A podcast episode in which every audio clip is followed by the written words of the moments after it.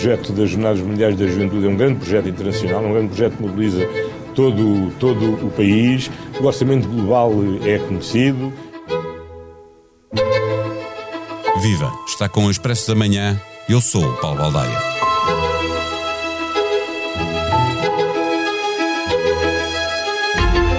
Um palco que servirá de altar e que vai custar 4 milhões de euros, mais 1 milhão para as fundações.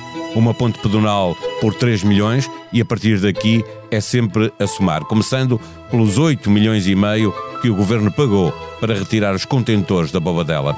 No final, quanto vai custar? Para já, ninguém sabe dizer. São muitas entidades, a Igreja, o Poder Central e o Poder Local.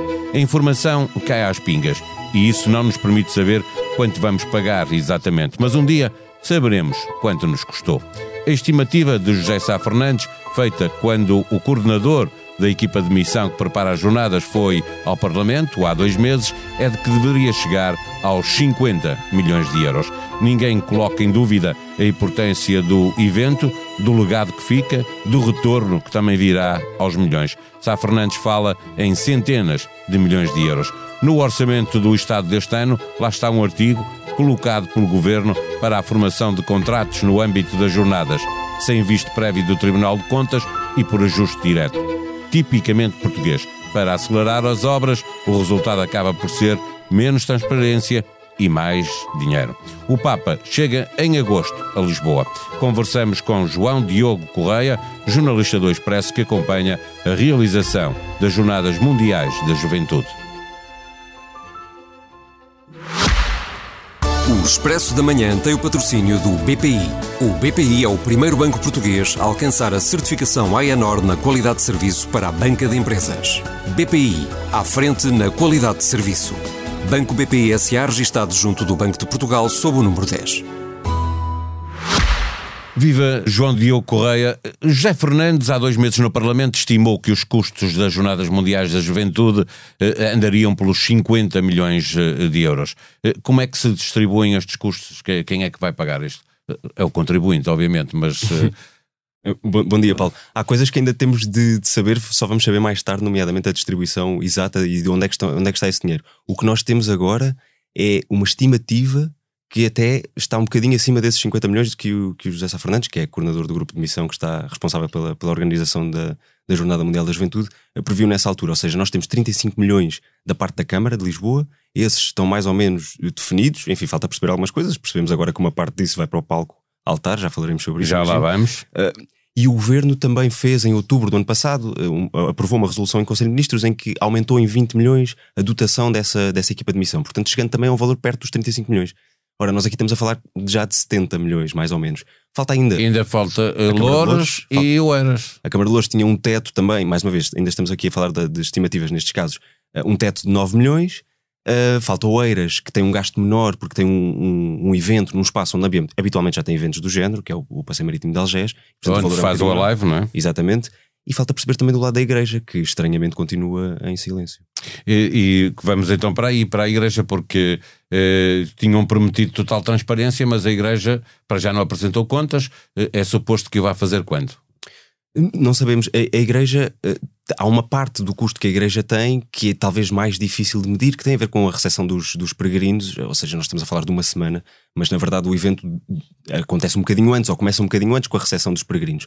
E essa recepção é feita pela igreja, é a igreja que é responsável, é a igreja que os tem distribuídos pelas várias dioceses, portanto de facto, o país. Mas estamos a falar de peregrinos voluntários, não é? Aqueles que vão trabalhar, ou, ou todos eles. Mesmo nós... os outros, mesmo os outros, sim. Mas sim. esses também vão ficar em hotéis, em alojamento local, Algum, etc. Alguns é? ficarão, mas a Igreja eh, garante a outros uh, inscritos e a outros uh, peregrinos uh, esse, esse espaço de acolhimento. E portanto, esses custos, se calhar, são um bocadinho mais difíceis de medir. Mais mas... a decoração do altar, mais. Portanto, exatamente, aí, exatamente. Mas ainda assim são menores face à construção São menores, a única questão é que são desconhecidos e de facto a Igreja é a única entidade das que estão envolvidas, podíamos separar assim, a Câmara de Lisboa, sobretudo, é o grosso é da Câmara de Lisboa em termos de autarquias, o Governo e a Câmara, e a Igreja, desculpa, a Igreja é que tem estado calada, eu acho que... Mas a América Guiar já semanas... disse que ia contar, que, que ia haver transparência, não é? Numa entrevista que deu sim, sim, sim. à Rádio Renascença, só o erro. Sim, estamos à espera disso. Na verdade, mesmo na, na polémica que se gerou agora, não é sobre transparência ou falta de transparência que estamos a falar, porque de facto os contratos são públicos, estão publicados no, no portal base. E, e o acredito... dinheiro da igreja ainda assim é com ela, não é? Exatamente. Não, não, Portanto, eu acho que já não se coloca essa questão, uh, está feita a garantia, esperamos é que seja apresentada essa conta para termos uma ideia do custo total que estará certamente acima desses 50 milhões. Eh, o atual autarca de, de Loures, que é do Partido Socialista, acusa o anterior autarca da CDU de nada ter feito. O mesmo se passa em Lisboa, o atual, que é do PSD, acusa o anterior, que é do PS. Porque é que isto está tudo atrasado?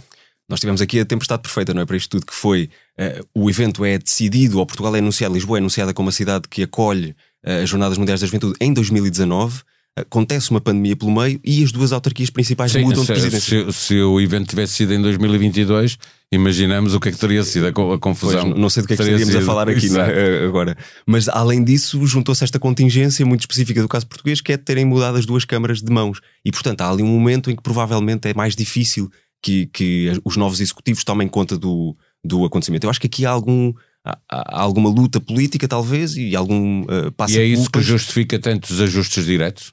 É, é uma parte, o, ajuste direto, de facto, ele está previsto no Orçamento do Estado, já estava no anterior, e há, de facto, uma dificuldade extra com os concursos públicos, que às vezes são muito lentos, outras vezes são impugnados, e, e aqui, de facto, eu acho que ninguém quis arriscar que houvesse um eventual atraso ou que a coisa derrapasse é, mais. Nós vimos como aconteceu com a pandemia, não é? E nós vimos também o que é que isso dá. Há menos transparência, há menos controle. É, verdade, é, é mais provável haver uh, é ilegalidades ou, e ou transparência a menos. O, o Expresso escreveu isso na altura e, e ambos os presidentes usaram essa cartada de que chegaram e nada estava feito, estava só decidido e estava apalavrado o que é que, o que, é que faria cada, cada município, mas que nada estava definido e que, portanto, foi preciso avançar. Uh, Ricardo Leão, uh, que é o presidente da Câmara de Louros, fez um pedido logo na altura, logo pouco depois de ter tomado posse, ao governo para ter esse, esse, essa possibilidade dos ajustes diretos e ele, ele, foi dado para ele e para, e para as outras autarquias. Portanto, é, está mais ou menos garantido e não é o único, aliás, é, o valor limite é de 5 milhões, portanto, ajustes diretos, mas até 5 milhões de euros. Uh, sem necessidade de fiscalização prévia do Tribunal de Contas. E inclui IVA, isso para irmos já ao palco, não é? Porque o palco com IVA uh, ultrapassa os 5 milhões e foi um ajuste direto, embora tenha havido uma consulta. É verdade. Uh, faz parte das boas práticas. É, é, bom saber Carlos Moedas e o vice-presidente da Câmara de Lisboa têm feito essa defesa, sabem que a situação é difícil de explicar, é, um valor muito elevado. É certo que ninguém está habituado a ver um palco daquelas dimensões, mas continua a ser muito dinheiro. E, e, portanto sentiram logo a necessidade de explicar e bem. Sim, mas o feita... palco que recebeu o último Papa que veio a Lisboa uh, custou 300 mil euros. Uhum. Uh, não, não, não, é o mesmo. Não, não é, não, exato, e ali vai uma infraestrutura, haverá fundações, etc. Exato. Que custam mais um milhão. É preciso com as fundações custa mais um milhão. Portanto, aí é uma dúvida que também podemos eh, ter e que de alguma forma se mantém, que é porque é que são duas obras diferentes, porque na verdade as fundações são para, palco, são para a cobertura do palco, mas quer dizer, uh, o palco assenta O palco vai ficar ali, não é? O palco não é para tirar dali e levar para o outro lado, não é? É outra das dúvidas para o futuro, ou seja, uma das defesas que a Câmara faz para, para que o custo seja tão elevado é que isto não se trata apenas das 48 horas em que o palco, eu estou a dizer palco por facilidade de linguagem, mas de facto é, é um altar. altar. Palco, sim, sim. sim. Uh, e portanto, que não vão ser apenas aquelas 48 horas, ou seja, ele fica para a cidade de Lisboa. Resta saber como. Uh, hoje não se percebeu completamente. Aliás, quando, quando o, o, o vice-presidente da Câmara, Ana Coreta Correia, deu uma conferência de imprensa a explicar isso mesmo, não fica totalmente claro o que é que quer dizer. Eu vou só citar: ele, fala em redimensionar o palco e a cobertura, porque de facto o, o, o, altar é enorme e não, não se prevê que alguém queira fazer um espetáculo num, num altar de 5 mil metros quadrados onde cabem 2 mil ah, pessoas, se justificação, metros de altura. Sim, isso, a justificação é para que uh, com uma audiência de um milhão se possa, toda a gente possa ver o que está no altar-palco, uh, não há eventos para um milhão de pessoas sem ser este, não é? Exatamente. Portanto, Portanto é... o que justifica a existência do, do, daquele valor e daquele palco não justifica que ele fique para depois. Não? É? Uma parte disso está, está por justificar, é isso. Que redimensionamento é esse? Vai-se tirar a maioria do altar e fica outra, outra coisa, então para isso teríamos outros palcos, talvez. Uh, vai ser ali, também não fica muito claro. Ana, Ana Coreta Correia diz que é preciso incorporar estruturalmente a zona onde o altar será implementado.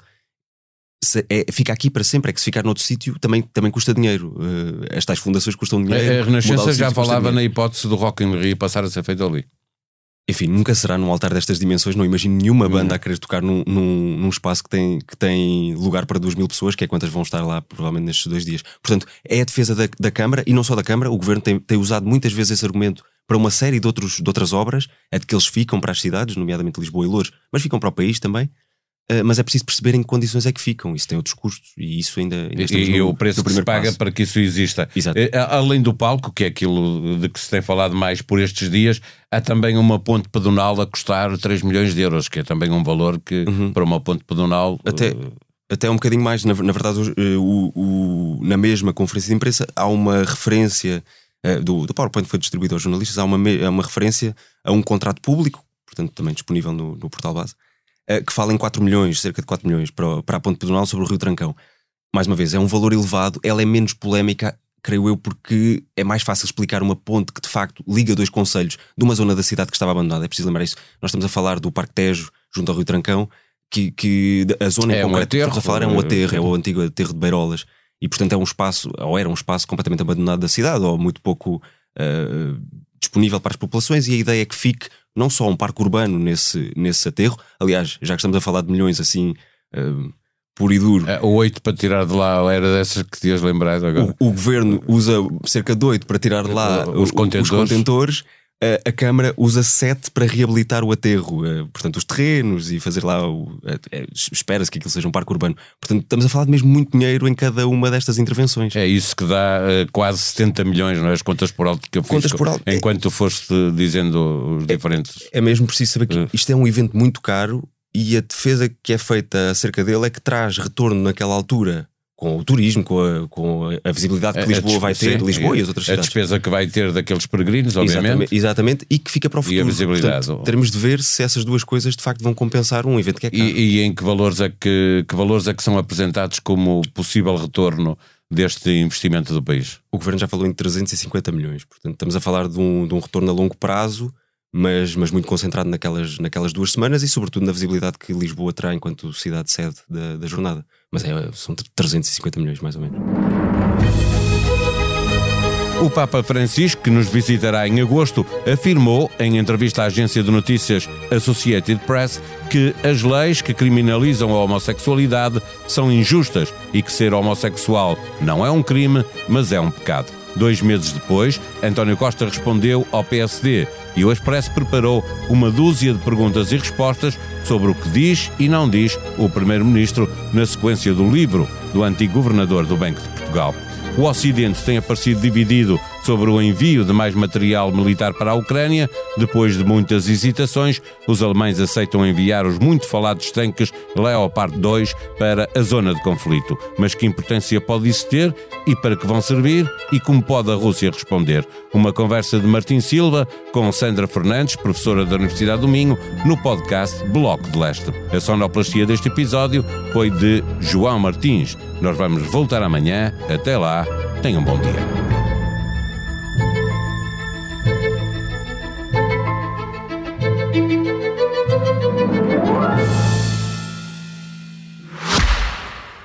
Expresso da Manhã tem o patrocínio do BPI.